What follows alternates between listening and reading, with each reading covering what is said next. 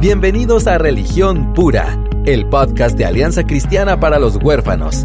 Acá encontrarás las respuestas bíblicas a la realidad de la niñez vulnerable de nuestra Latinoamérica. Hola, mi nombre es Aisha López y estoy feliz de poder eh, venir con ustedes una vez más junto a David McCormick, que está todavía en Luisiana, pero esperamos en Dios ya se acorta el tiempo. Ya nos estamos acostumbrando a la dinámica, pero no dejamos de extrañar tener en vivo, eh, eh, sobre todo con cosas como la cumbre, que se extraña muchísimo todo el relajo y toda la corredera. Estábamos todos eléctricos y sin poder dormir porque no nos cansamos como normalmente nos cansamos en una conferencia en vivo. Pero, en fin, Dios ha bendecido muchísimo este todo el trabajo en pro del huérfano en este tiempo de pandemia, así que no podríamos más que agradecerle al Señor por toda su bondad.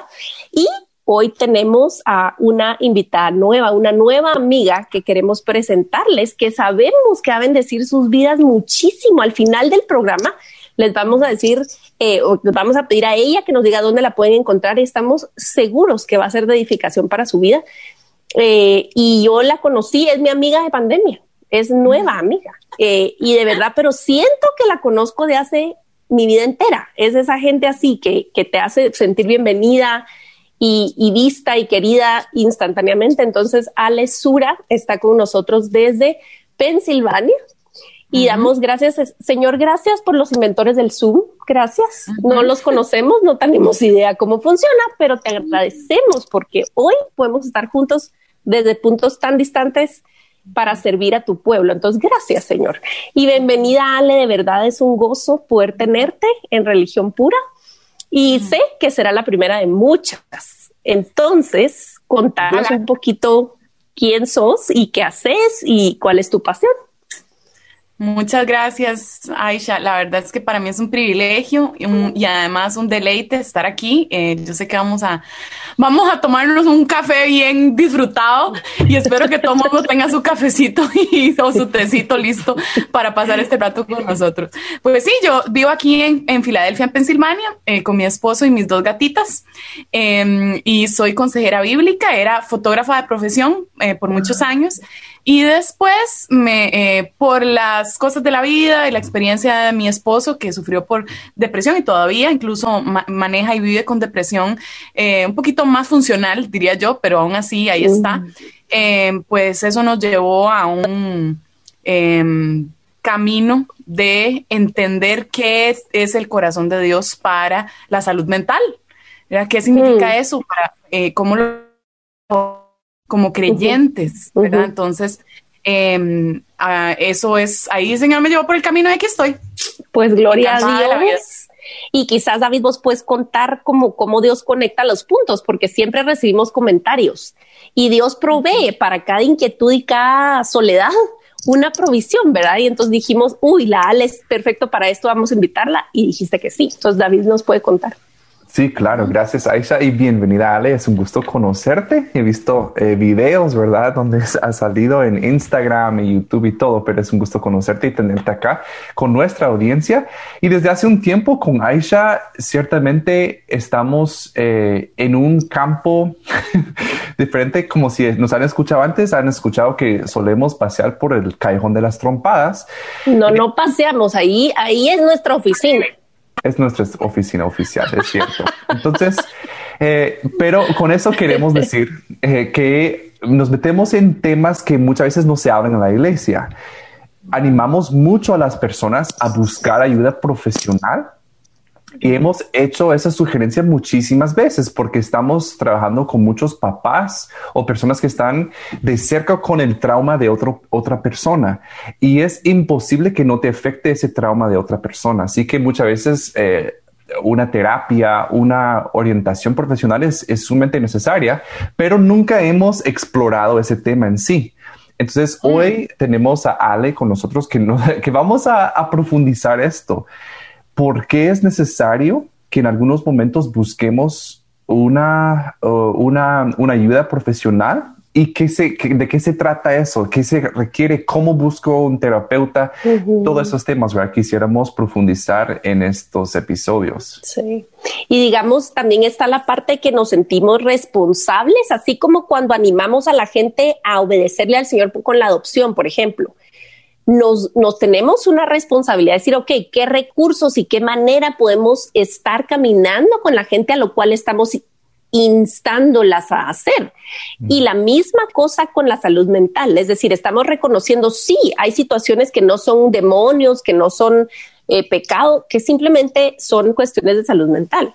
Eh, y, y entonces, ok, esa parte queda clara. Ahora hay gente que nos está escribiendo y especialmente una hermana que nos conmovió mucho, la verdad porque dice, miren, por estarlos oyendo a ustedes, entonces yo busqué ayuda por primera vez en mi vida, me atreví y ahora tengo el dilema y en la iglesia me están diciendo que me falta la fe y que cómo fui a buscar un terapeuta, que yo no debía haber hecho eso. Entonces, híjole, nos sentimos con esta necesidad de hablar a las personas que están en esa posición, ¿verdad? Que están considerando por primera vez. Y te digo, David, no te conté, pero la esposa de un amigo pastor, una de mis buenísimas amigas, de verdad, del ministerio y todo, me dijo, mira, en la, estamos nosotros también migrando hacia, ellos son una iglesia bíblica, expositiva, él es un pastor, mira, fiel, maravilloso, y ahora están por primera vez caminando en el tema de, ok,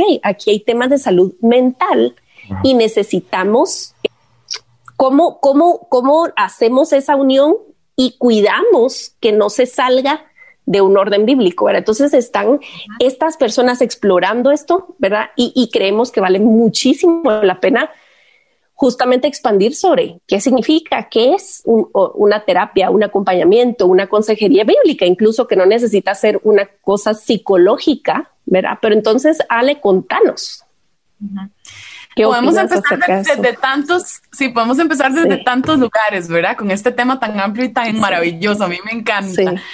Em, pero una, una cosa que creo que es importante, em, por lo menos empezar a, a, crear como un marco de comprensión, ¿verdad? Es em, pensar que primeramente la psicología no es que tiene las psicologías, primero que nada, ¿verdad? Porque no es una, son muchísimos tipos, teorías y hipótesis que hay de cómo funciona el ser humano. Entonces, a veces decimos, es que yo necesito un psicólogo, bueno, pero ¿a cuál psicólogo vas a ir? Porque hay psicólogos que van a ser conductuales, por, por ejemplo, ¿verdad? O más bien con una línea más como la de Freud, ¿verdad? Que es la psicoterapia eh, y algunas líneas más modernas, porque estos son, ¿verdad? Los, un poco como lo, que había antes y ahora hemos evolucionado a cosas que tienden a ser una, una cosa un poco diferente. Entonces, la psicología en sí tiene como, como premisa usualmente tiene su premisa, tiene que tener una premisa para ver cómo le va a ayudar. Es decir, si yo te voy a venir y te voy a ayudar a porque te rompiste, te quebraste una mano, yo, yo tengo primero que hacer un diagnóstico, ¿no?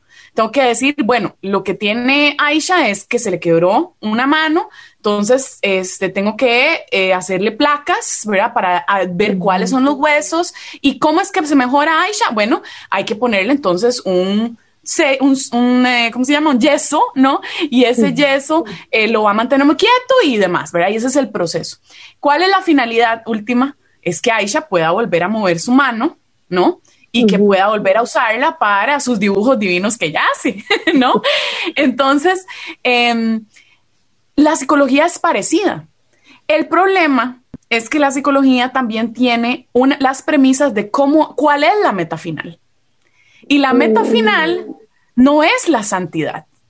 La meta final es que la persona se autorrealice, que esté, que sea feliz, que viva contenta, ¿verdad? Entonces, cuando partimos de esa, de esa premisa, ignorando lo que el Señor dice en su palabra, pues evidentemente lo que a mí me hace feliz y lo que a mí me suena como que me va a hacer feliz, perfectamente me divorcio mañana, porque de ahí no estoy feliz con mi esposo. Entonces, si quiero ser feliz, pues mañana me divorcio. Entonces, eh, o por ejemplo, bueno, si tengo atracción al mismo sexo y quiero vivir mi identidad en mi sexualidad, entonces, bueno, la verdad es que, ¿por qué? ¿Cuál es el problema? abraza mm. tu identidad, ¿no? Mm. El problema es que, claro, este, ahí entonces, dependiendo de la perspectiva del psicólogo, entonces la persona va a ser guiada a su realización. Exacto. Entonces, no es que la psicología, yo diría, yo, yo no creo que es bueno nada más decir la psicología es mala. No, claro. vamos a hablar más de esto, pero debemos como creyentes primero tener claras qué cosas son redimibles y qué cosas no mm. son redimibles de la consejería bíblica. Es decir, qué podemos abrazar como creyentes, porque en realidad no es, es más, no es más que un descubrimiento de la psicología de cosas que el Señor ya decía, ¿verdad? Exacto. Y qué cosas vienen a partir de las, em, de, las premisas del, del, ser humano que tiene su mente absolutamente corrompida, ¿no? Mm. Entonces, sí, por ahí empezamos, pero no sé qué piensan. Exactamente. Fíjate que yo creo que la, digamos, hablando así en, en, idioma de terrícola normal, eh, creo que es el asunto es que la psicología se centra en el hombre, se centra en ti, en lo que tú natural y obviamente por eso vemos que sí resulta un desastre, si no te puedes y esa va a ser una segunda conversación que vamos a tener de cómo escoger un terapeuta, un profesional que te acompañe, pero vale mucho la pena como no meter a todo el mundo en una sola gaveta. ¿verdad? No, no archivar todo el concepto demasiado amplio en, nada más no, no, no busques ayuda porque es del diablo. O sea, sí, hay psicólogos que te van a llevar a la perdición porque no captan la esencia de la definición ¿verdad? bíblica de lo que es el ser humano y, quién, y, el rol que tiene Dios en toda su vida, ¿verdad? Pero es bueno, es bueno que nosotros consideremos que, de verdad tiene un lugar. Entonces, eh, no sé, no sé. A mí, me gusta pensar, a mí me gusta pensar en los psicólogos como en los doctores de estética. Mm. Este, ¿Por qué? Porque un doctor de estética, ¿verdad? No necesariamente vas a ir a donde un doctor de estética y te va a dar lo que deberías de, ¿verdad? De, pagar. Por ejemplo, si yo quiero ir, no sé, a, ponerme unas boobies, ¿verdad? O a hacerme la nariz más de una forma o los ojos, digamos, eh, ponérmelos más arribita, que a mí no me encanta que sean tan listones o qué sé yo.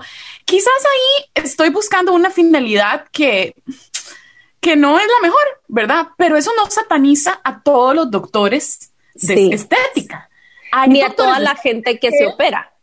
Exactamente. Y hay doctores de estética que le salvan el rostro a una persona en un accidente, por ejemplo. Mm. Entonces, hay lugar para ciertas, cierto tipo de profesional, ¿verdad? Lo que pasa es que tenemos que aprender, como vamos a hablar más adelante, a tener más criterio de qué es, a quién podemos buscar y a quién no, ¿verdad? O quién es, quién es la mejor persona para lo que yo necesito. Sí, eh, no sé si David puede plantearlo mucho mejor que yo, pero ¿cómo sabe alguien cuando, cuando necesita ir más que con un líder en la iglesia o con un pastor? Porque, porque el instinto, digamos, o la enseñanza correcta dentro de la iglesia es ve y busca a tu líder, a tu pastor. Eh, pero obviamente, fíjate, Ale, que yo miro em, y no quiero decir que necesitamos profesionalizar a los voluntarios en la iglesia, pero por lo menos informarlos mm. en las cosas básicas del, de conducta humana y de trauma. ¿Por qué? Porque sí, sí es muy común que ves a un líder de célula, a un líder de grupo pequeño, a un líder de tal ministerio, hacer una función como que intenta hacer terapia y no tiene las destrezas para hacerlo. Entonces, en muchas ocasiones vemos más daño, más daño que ayuda. Por ejemplo, con las familias adoptivas, eh, mira, eh, algún día tal vez vamos a, ver la posibilidad de tal vez de definirlo bien, eh, pero em, de que pudieras estar en, en alguna sesión con, con, los chavos. Tenemos un grupo de jóvenes adultos que fueron adoptados no sabes lo que es escuchar a ellos juntos. Es que David y yo, y bueno, y Sarita también hasta nos ha conmovido, nos ha enseñado tanto, pero escuchar sus voces ahora que ya son jóvenes adultos de sus experiencias de niños y, una de ellas decía, mira, mi mamá no nos entendía, mi hermano y a mí, por qué hacíamos lo que hacíamos y ella iba con el pastor pastor, mire, es que la niña está haciendo tal o cual cosa y el pastor no, disciplínela, no, usted tiene que imponerle usted autoridad, ella ya está en familia, ya estuvo. Y no voy a decir que el pastor es malo, simplemente no tiene la, el conocimiento, pues, para manejar esa situación que requería una, un acompañamiento de alguien informado en trauma infantil. Entonces, este, yo, yo, digamos, ¿en qué momento o cómo puede la gente identificar cuando decir, no voy a despreciar el, rol de la autoridad en mi iglesia, pero cómo busco o, cómo más bien, cómo tomo la decisión de ir a, otra ayuda? Qué buena pregunta, eh, Aisha. Yo creo que esto, esto últimamente, ¿verdad? Decanta en la realidad de que todos tenemos dones y todos servimos en la iglesia y todos tenemos los mismos, de alguna manera, las mismas obligaciones, pero en diversos niveles, ¿verdad? Diría yo. Entonces, por ejemplo, a veces buscamos a la persona que tal vez es una gran intercesora, ¿verdad? Para que ore por nosotros. Em, y, y no, eso no quiere decir que los demás no pueden orar por mí o que su oración es menos, menos apreciada, ¿verdad? Por supuesto que sí, lo que pasa es que tal vez alguien tiene, ¿verdad? Más práctica, está más afilado en cierto don. Y yo creo que eso mismo sucede con la consejería bíblica. Hay pastores excelentes, por ejemplo, en la predicación y no tan buenos en el pastoreo. Em, o eh, simplemente eh, pastores que, como tú dices, no están tan em, asociados, ¿verdad? No tienen esas destrezas que tú mencionas. Y mm, quizás es bueno pensar, ok, ¿en qué es bueno mi pastor? ¿En qué es bueno mi pastor? ¿Dónde he visto que él me es más, ¿verdad? Me, me, ha ayudado de mejor manera.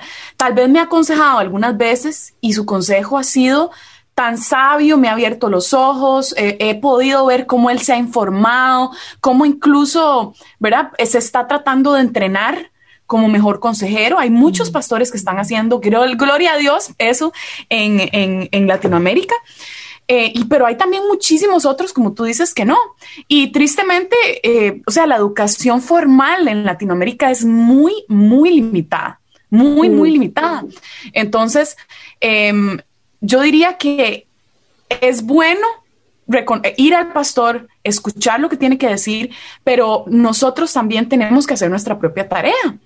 Entonces, si yo estoy lidiando con ansiedad y voy a donde el pastor y el pastor me dice, mire, mamacita, usted lo que tiene que hacer es orar más y vaya y leas este versículo bíblico y se lo aprende y mañana me llama a ver cómo le va, ¿verdad? Em, pues bueno, podría ser útil, puede ser la solución, la única solución que necesitabas, porque mucha gente no tiene un trastorno de ansiedad, donde es una cuestión así de, donde es una fortaleza, ¿verdad? De otro nivel en su, en su vida. Em, pero si yo estoy viviendo con eso de una manera más constante y este, este, esta, este consejo quizás se siente un poco como que podría haber más, sería una buena idea comprarse un librito, por ejemplo, de ansiedad. Mm. Incluso antes de buscar a alguien. Podría ser antes, podría ser después, yo creo. O sea, en estos momentos, en la era de la información, Aisha, o sea, yo creo que no hay excusa para que nosotros no vayamos y busquemos en Internet cómo trabajar con hijos adoptados, ¿verdad? O sea, cómo ser mejor papá para un hijo adoptado. Si uno busca eso en Google, se va a empezar a encontrar un montón de fuentes y fuentes psicológicas también. Entonces, ¿Cómo empiezo también yo a aprender a, tener un criterio entre lo que es redimible y lo que no es redimible, lo que es bíblico y lo que no es bíblico? Pero es, y en eso te puede ayudar tu pastor también.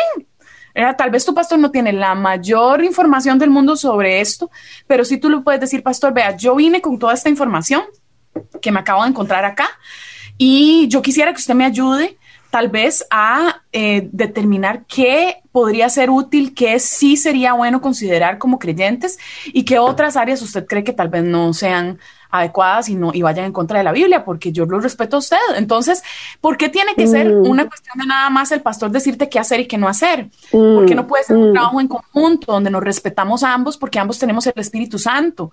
Em, claro, en algunas iglesias el autoritarismo no lo permite, pero ese es otro tema. Podemos hablar de eso otro día. es cierto. No, y también qué alivio para los pastores, porque realmente no todos tienen que ser con maestrías en consejería, o sea, maestrías con eh, dar discursos y, o sea, podemos también conocer nuestros carriles y mantenernos en ellos, ¿verdad? Y ahí entra mucho que en el cuerpo de Cristo, como tú decías, hay dones más afinados. Entonces, también un pastor eh, que no sienta la presión de que yo tengo que tener la respuesta a todo, aun cuando es un trastorno de ansiedad y creer que, que tienen que ser doctor, psicólogo, pastor y mil otras cosas. Entonces puede como que ir delegando, pero también con lo que decía Aisha, algo que creo que también nos afecta en esta cultura es que vemos también a un psicólogo como los bomberos, ¿verdad? Yo voy a llamar cuando mi casa ya está que, eh, encendida, la casa, y eh, Claro, hay momentos en que eh, sí, llamamos porque hay una situación urgente en mi actualidad y se necesita una atención profesional, pero he visto muchas personas que encuentran tanta libertad cuando no están en una crisis y buscan eh, el apoyo profesional, porque también hay mucho que todo ser humano puede descubrir y yo siempre uso este, como eh, este término que hay, hay, niveles más profundos de libertad que podemos uh, tener con un, alguien que nos guíe, alguien que nos oriente, alguien que los, nos hace las uh, preguntas correctas y que tiene la capacidad de sostener lo difícil y no dar una palabra rápida o un verso y ya estuvo, pero sostener lo difícil y, y, explorar qué hay ahí, ¿verdad? Entonces, también no solo es para las personas que están en medio de una crisis, tal vez el mejor momento para buscar una consejería eh, consejería bíblica o una terapia psicológica es que si todo está bien, ¿verdad? Vale, y quizás valdría mucho la pena eh, decir la diferencia entre un psicólogo, un terapeuta y un consejero bíblico. Absolutamente, sí. Bueno, pues entonces el, consejero bíblico em, debería yo creo, en mi opinión, eh, conocer las teorías psicológicas, entender de qué se tratan, entender sobre trauma, como por ejemplo David, eh, que aunque David es psicólogo clínico, quizás es más consejero bíblico de lo que él cree, eh, porque su consejo está basado al final y al cabo en la palabra de Dios. Em, entonces, em, el consejero bíblico sí usualmente va a buscar primeramente la respuesta en la palabra de Dios. Ahora, si tú buscas depresión en la Biblia, no la vas a encontrar. Si ocupas, si buscas este trastorno em, de bipolar, no, no lo vas a encontrar tan fácilmente. Em, pero hay principios que Dios habla en la palabra de Dios que nos ayudan. O sea, una persona, así te pongo el ejemplo, ¿verdad? Eh, eh, y tal vez me devuelvo un poco. Con respecto al psicólogo, el psicólogo podría conocer, por ejemplo, técnicas que son útiles. Por ejemplo, un, psicólogo cognitivo-conductual va a pensar, ok, cuando tú tienes, cuando te viene un ataque de pánico, no, tal vez no te va a servir simplemente eh, sentarte y tratar de tener un tiempo silencioso con Dios. Mm. Posiblemente eso va a funcionar, o sea, eso va a ayudarte. De hecho, yo he tenido ataques de pánico, entonces sé lo que, lo que es. Em, entonces, a mí no había nada que me sostuviera que no fuera yo recordarme cada segundo del ataque de pánico por seis horas. O sea, es una cosa extrema. Eh, recordarme, Dios, tú estás en control, tú estás en control, yo no soy la que está en control, necesito descansar en tu verdad. Y esto era lo único que mantenía la posibilidad de poder respirar, ¿verdad? Em, pero no podía ni sentarme, ni acostarme, ni nada. Ahora, ¿qué más me servía? Me servía eh, respirar profundo, me servía empezar a pensar qué es lo que estoy creyendo que necesito en estos momentos, a qué le estoy temiendo. Y esas son preguntas que se podrían decir que son cognitivo-conductuales, porque estoy siguiendo mis patrones eh, cognitivos, es decir, lo que yo estoy pensando que me está llevando a, hacer catástrofe y a terminar en un ataque de pánico. Em, pero también si lo buscamos en la Biblia y somos buenos observadores, podemos ver cómo Dios, por ejemplo, en los Salmos, muestra a un David hablando de sus mayores temores encontrando qué hay en su corazón que, no está alineado con el Señor. Eh, lo que pasa es que, claro, no es un manual de consejería la Biblia, ¿no? o sea, lo es, pero no lo es. O sea, no te dice, pero bueno, en caso de pánico, paso uno, paso dos, paso tres. Es un libro que uno tiene que conocer, que degustar, que realmente masticar y además masticarlo incluso a veces a la vista del problema de la persona mm. que uno está consultando para poder empezar a pensar, ok, ¿qué dice Dios al fin y al cabo sobre esto? Me explico, pero finalmente el, el consejero bíblico siempre va a poner como primacía la palabra de Dios.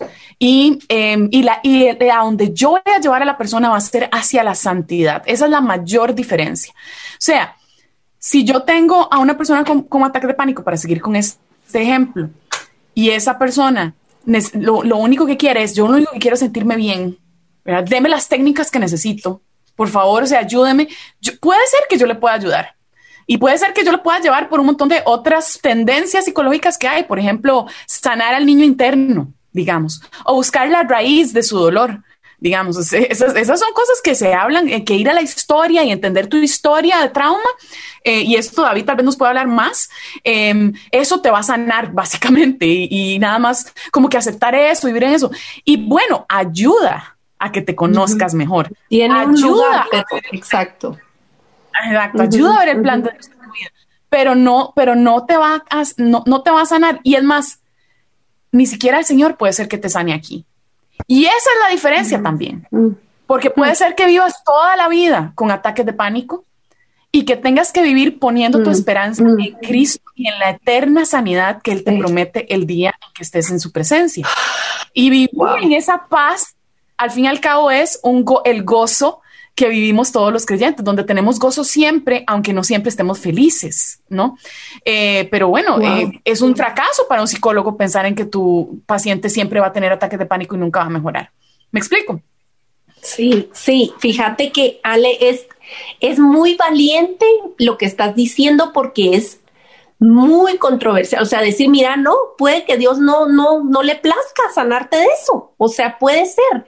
Ahí, señores que están oyendo esto, hermanos, hermanas, amigos, eh, enemigos, tal vez, estamos escuchando lo que es verdad. Cuando alguien te dice algo que te hace una cosa en la panza y decís, ¿qué, qué? Vale la pena seguir escuchando. ¿Por qué? Porque no, no estamos diciendo algo que es fácil de oír, pero es una vez más bíblico. ¿Qué es lo que Pablo decía? ¿Qué es lo que Pablo decía? Decía, tres veces he pedido al Señor que me quite este aguijón, pero Él me ha respondido, mi poder se perfecciona en, en la debilidad. Entonces, al final de cuentas, eh, fíjate que yo creo que hay algo que, que, que es necesario en todas las partes, en el que está sufriendo, en el que acompañan que sufre y, y en el líder de iglesia, en el consejero. Todos necesitamos algo en común y es la humildad. Requiere humildad buscar ayuda, requiere humildad para el pastor o el líder decir, ¿sabes qué? Yo no tengo las respuestas a eso, vamos a ver cómo. Y, y el consejero bíblico la humildad de decir, mira, eh, voy a acompañarte y quizás no te puedo dar la solución. O sea, al final de cuentas creo que es, un, es como un hilo común que tiene que tener todo este proceso.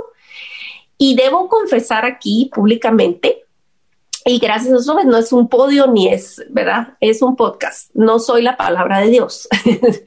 soy Aisha.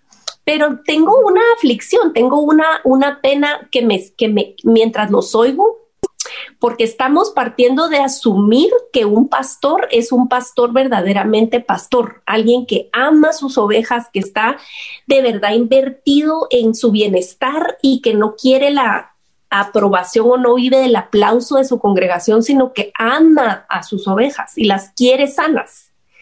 Ese pastor va a buscar y va humildemente caminar con la oveja y va a aprender y va a orar y va a hacer lo que sea necesario. Pero temo, temo que nuestra Latinoamérica tiene teologías tan torcidas, tan alejadas. Ale, cuando tú hablas de hay que ver qué es redimible y qué no es redimible, te aseguro que hay un montón de gente que no tiene la más pálida idea que estás hablando. Porque incluso en cuestión del lenguaje, ni siquiera, y debo decirlo porque, porque es la verdad en Latinoamérica la mayoría de, no sé si la mayoría, pero muchas iglesias no son saludables. no tienen un liderazgo saludable, viven de las apariencias. Yo te digo, he tenido la bendición y la dicha durante este tiempo más de pandemia, en especial el caso de una amiga que es que es psicóloga y que es terapeuta y acompaña a muchos líderes en el closet, ¿ok? Que nunca dirían yo necesito ayuda, estoy buscando ayuda. Gente que en medio de toda la, el pico de muerte de, la, del COVID estaban al borde del suicidio, pero vos los mirabas en sus redes diciendo, no, no, no, lo mejor ya va a venir.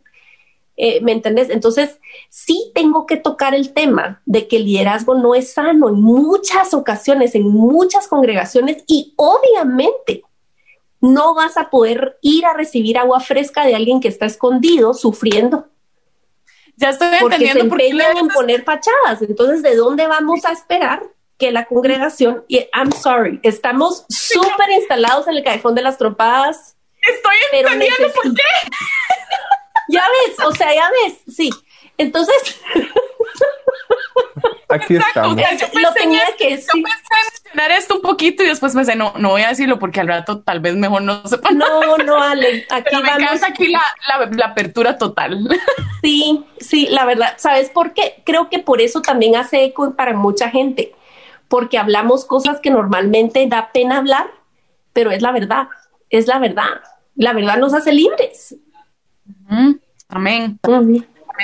Y la realidad es que no todo el mundo tiene el don de, como dije, el don de consejería y no todos los pastores lo tienen. Es más, un, pastor puede estudiar consejería bíblica y aún así no ser buen consejero, porque no todo el mundo tiene, está, está llamado para eso. Entonces también yo creo que a veces como que esta cultura casi que patriarcal, donde el, o, matriarcal, yo no sé, en el caso, digamos, de, de, donde hay pastoras, pero es decir, a donde hay como una, ¿verdad? Como una autoridad, exacto, y una, es como que lo que el pastor dice, amén, y solo lo que él dice, no escuchamos nada, y bla, bla, bla, me, me los oídos, ¿verdad? Es como, es, es terrible, y es como decía David, una carga para el pastor. Yo quisiera ver, yo quisiera ver no más psicólogos en la iglesia.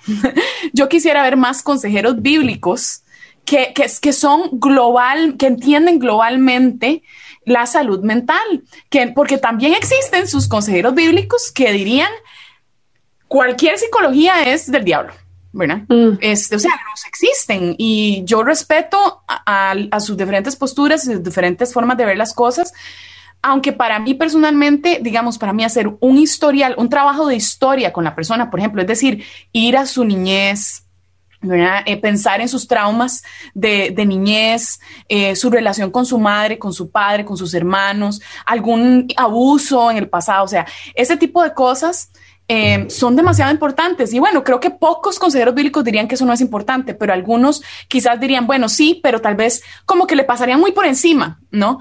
En vez de quedarse ahí un rato con la persona. No tanto de nuevo porque esto la sane automáticamente, sino porque hablar, compartir, tener un espacio de libertad, especialmente para alguien que ha vivido trauma, es todo es, un la persona quizás nunca en su vida ha abierto su boca en lo que ha experimentado, nunca se ha atrevido a decir la vergüenza que experimenta, las creencias que tiene. O sea, yo no valgo nada. Yo soy, yo creo en Cristo y creo que Él murió por mí y yo no sé cómo porque soy, soy, soy peor que, que, que, que, escombros. Em, y esas cosas a veces no, los cristianos, ¿qué hacemos? Corremos a decirle a mi hermana, no, Cristo te ama, amén, o sea, recíbelo, ve al altar y, recibe el amor de Dios, ni siquiera se arrepiéntate necesariamente, que podría ser también, pero es como recíbelo y, si no lo, y si no lo recibiste y no lo creíste, di algo está, algo está mal contigo, hermana, no lo estás creyendo, pero no, no te has sentado realmente a escuchar y hacer esa relación redentiva también, me refiero redentiva a que está haciendo está actuando diferente a como todos los demás actuarían, ¿no? Que está realmente trayendo bálsamo de, mm. de, Cristo a esa relación que se toma su tiempo para escuchar y se toma su tiempo para, sí, para conversar y, demás. Yo quisiera leer algo que eh, me ha ayudado mucho. Hace poco lo descubrí, que lo dice así, pero en Proverbios 25 dice, como aguas profundas es el consejo en el corazón del hombre. Eh, y otros, otros, otras versiones dicen las intenciones secretas son como aguas profundas, pero dice, y el hombre de entendimiento lo sacará.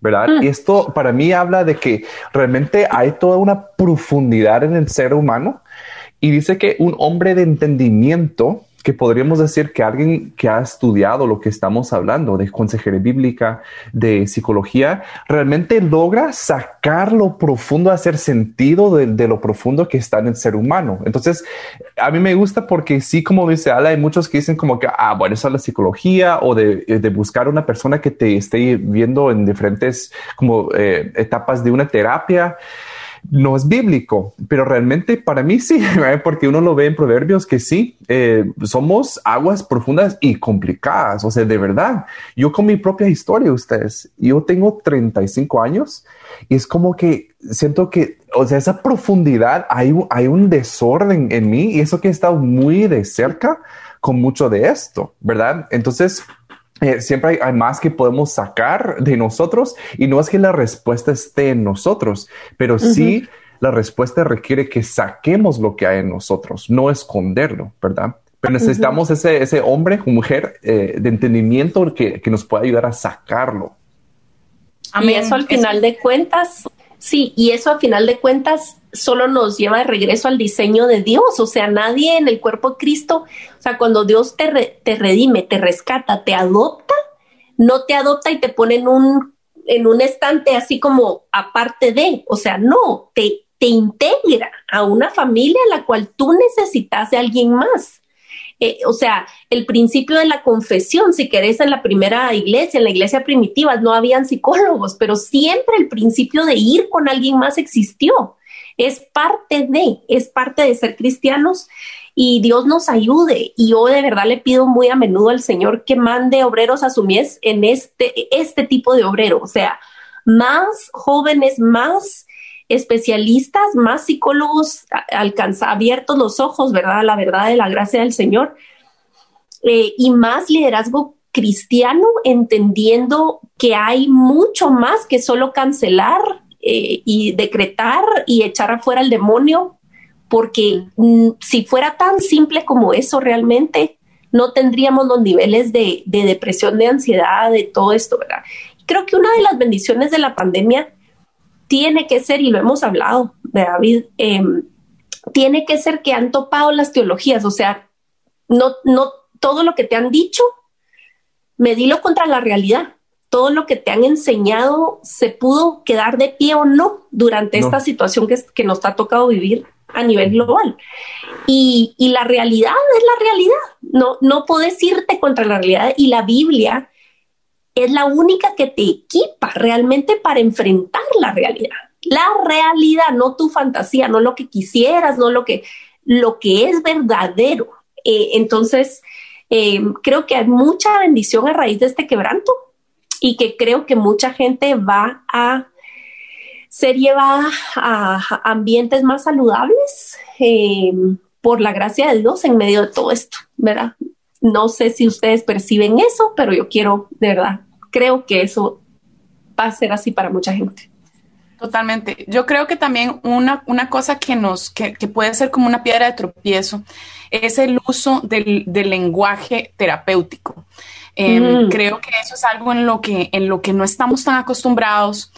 Eh, sinceramente, yo no lo uso mucho tampoco. O sea, yo no digo que yo doy terapia, aunque soy yo me considero profesional y que puedo trabajar con la misma cantidad de personas, o sea, las mismas personas que podría trabajar un psicólogo profesional, em, que eso es una cuestión, como que a veces me han dicho, bueno, es que, me, dijo una vez, un día de estos, una persona como un pastor me dijo, a mí me, encanta, que la persona te esté viendo y si no después, si no, si no le funciona, que busque ayuda profesional. y yo, papacito, yo hubiera que yo soy profesional. Pero bueno, a las familias adoptivas que te dicen la mamá de verdad. Y yo que soy la mamá de cartón. Exacto. Entonces, bueno, el, asunto es que eh, yo creo que cuando usamos palabras así como psicologizadas, podría ser una piedra tropiezo para el pueblo de Dios. O sea, si pensamos en qué es terapia, por ejemplo, la, la psicoterapia consiste en un procedimiento basado en la comunicación entre un psicoterapeuta y un paciente. Y el paciente está buscando ayuda para resolver alguna aflicción mental de, cualquier tipo o, de diferente intensidad, podría decirse, ¿no? Y, por ejemplo, pensamos en terapia cognitiva, ¿verdad? Que es una intervención. Pero ve que interesante, porque la meta de esa intervención es que haya una reestructuración de ciertos patrones de forma de pensar. Entonces, al definir términos, no nos dice la Biblia que deberíamos de hacer eso. Cambien su forma de pensar para que cambie su forma de vivir, por ejemplo. Entonces, si hablamos de cognitivo-conductual, no estoy defendiendo al cognitivo-conductual por completo. De nuevo, hay ciertas premisas que tenemos que saber y conocer, pero en realidad la ayuda de entender, por ejemplo, para mí, la, la, la, la idea de, de, distorsiones cognitivas, que básicamente es decir, es catástrofe, eh, digamos, ir a, una catástrofe, ¿verdad? Pensar inmediatamente, mañana va a pasar lo peor. ¿Verdad? Eh, eso es una, un, un, ejemplo de eh, distorsiones, de una distorsión cognitiva. Entonces, ayudarme a reconocer que, uy, cada vez que mis hijos salen de la casa, yo estoy temblando del miedo porque siento que los van a saltar. Y por eso soy una mamá controladora que no los deja en paz, porque estoy tratando de ver cómo hago para que no les pase nada. El cognitivo conductual te diría, mamacita, deje de pensar en eso, este, tenga paz, eh, sepa que ellos van a crecer, que no tiene sentido que los controles por siempre, o sea, no vas a poder cambiar y, y, no puedes tenerlos por siempre en la casa. Entonces piensa y trata de respirar y decir, yo no puedo controlarlo, todo va a estar bien, ¿verdad? X. Un consejero bíblico diría, tienes que confiar en Dios y puede que pase algo malo. Puede que pase algo malo. ¿Qué pasa si pasa algo malo? ¿Qué vas a hacer con eso como creyente? ¿Cómo, vas a, ¿Cómo vas a manejarlo con el Señor? Y más allá de eso, ¿quién cuida a tus hijos? ¿Tú o el Señor? ¿Quién está en control de su cada paso? ¿Quién, quién tiene contado cada uno de los cabellos de, de su cabeza? Entonces, la, el cambio cognitivo o de pensamiento, ¿verdad? No es nada más, necesito calmarme, esto estoy haciendo una catástrofe de esto, necesito calmarme sino que es, necesito calmarme porque Dios está en control. Y creo mm. en Él, confío en Él y escojo que, eh, creer que Él me va a traer exactamente lo que necesito para llegar a la santidad y para ser más como Cristo, sea lo que sea que suceda. Esa, mm. ¿ves la diferencia un poco como el abordaje que había, ¿verdad? Entre un, un, consejero bíblico o un, un, psicólogo que es bíblico o un psicólogo o consejero que no lo es. Entonces, ah, por ahí anda un poco como la diferencia, pero entonces tenemos que tener quizás un poco de cuidado y nosotros que estamos en el área de la salud mental, tener un poco de cuidado en que cómo usamos los términos, porque quizás estamos cerrando puertas y tal vez podríamos simplemente cambiar los términos. Por ejemplo, otro ejemplo, este eh, auto, eh, ¿cómo se dice esto? Autorregulación emocional. Sí. autorregulación emocional. Ese es un muy famoso en estos momentos, está en boga. ¿Qué tal si hablamos de dominio propio? Dominio propio en el espíritu, en, la en el área emocional. Uno de mis posts más, más exitosos ha sido ese, uno donde yo puse, ok, la autorregulación, no le digamos así, digámosle, el y entonces empezar a ayudarle a la gente a reenmarcar las realidades, que ya la psicología está descubriendo la realidad bíblica. Lo que pasa es que la psicología nada más es controle sus pensamientos, sus emociones, ¿verdad? Piense en cómo la emoción no te puede controlar, bla, bla, bla. Pero en el caso del creyente, sabemos que muchas veces nuestras emociones necesitarán ayuda, ayuda total del Espíritu Santo para, para, para poder ser controladas. Eh, entonces, ahí es donde no solo es yo dependiendo de mí, yo logrando hacer las cosas, sino es realmente Dios entrando al, al, a la foto y haciendo lo que, lo que Él hace que nadie más puede hacer. Amén, amén. Sí, yo creo que una es ir a las ramas y ayuda un poquito, pero lo otro va profundo a la raíz. Y eso es lo que finalmente sana una vida. Así es. Y te hace como Cristo, que es lo más importante. Eh, Exactamente. Es que, el mundo terapéutico eh, del mundo, ¿no? Secular, es que te sientas mejor, que haya, que haya sanidad, ¿verdad? tu verdad y tu felicidad. Sí, sí, sí. En la Biblia es, es diferente, es lo que sea que estás pasando, es para tu santidad, para tu relación con Cristo, para, que, para, para poder acercarte más a Él, para entrar más sincero a tu relación con Él en la mm. mañana. Mm. Si, tú si tú estás eh, ¿cómo se dice? Eh, si, si, sabes cómo te sientes, ¿cómo no puedes ir al Señor? ¿Cómo no vas a poder ir al Señor y tener un tiempo de oración todavía más sabroso? Mm. Porque no es mm. solo Dios, ayúdame por favor, porque vieras que no puedo con mi relación con mi hija, este, porque mi hija está mal criada, por favor ayúdame a ser más paciente, porque no, es Señor, cuando mi hija me grita así, me siento tan desvaluada que no sé qué hacer, mm. no sé cómo responder porque me duele tanto, tanto, tanto y entonces ahí es donde el Señor te dice, tu valor está en mí, mi mm. hija. Tu valor está en mí. O sea, mira cómo ser consciente de tus emociones hace de tu oración otra cosa, por ejemplo. Sí. No, y de verdad como eh, cambiar la meta, cambia el método. Y de verdad para nosotros la meta es Cristo, no es mm. autosuficiencia. Entonces sí cambia el, método, ¿verdad? De cómo llegar ahí. Quiero agradecer a Alesura. Vamos a seguir con una segunda parte. No se preocupen porque siento que estamos apenas arrancando. Y así es. Entonces nos vemos la próxima semana.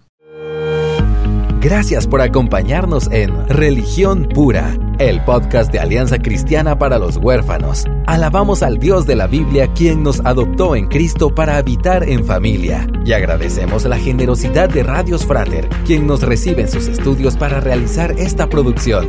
Hasta la próxima semana.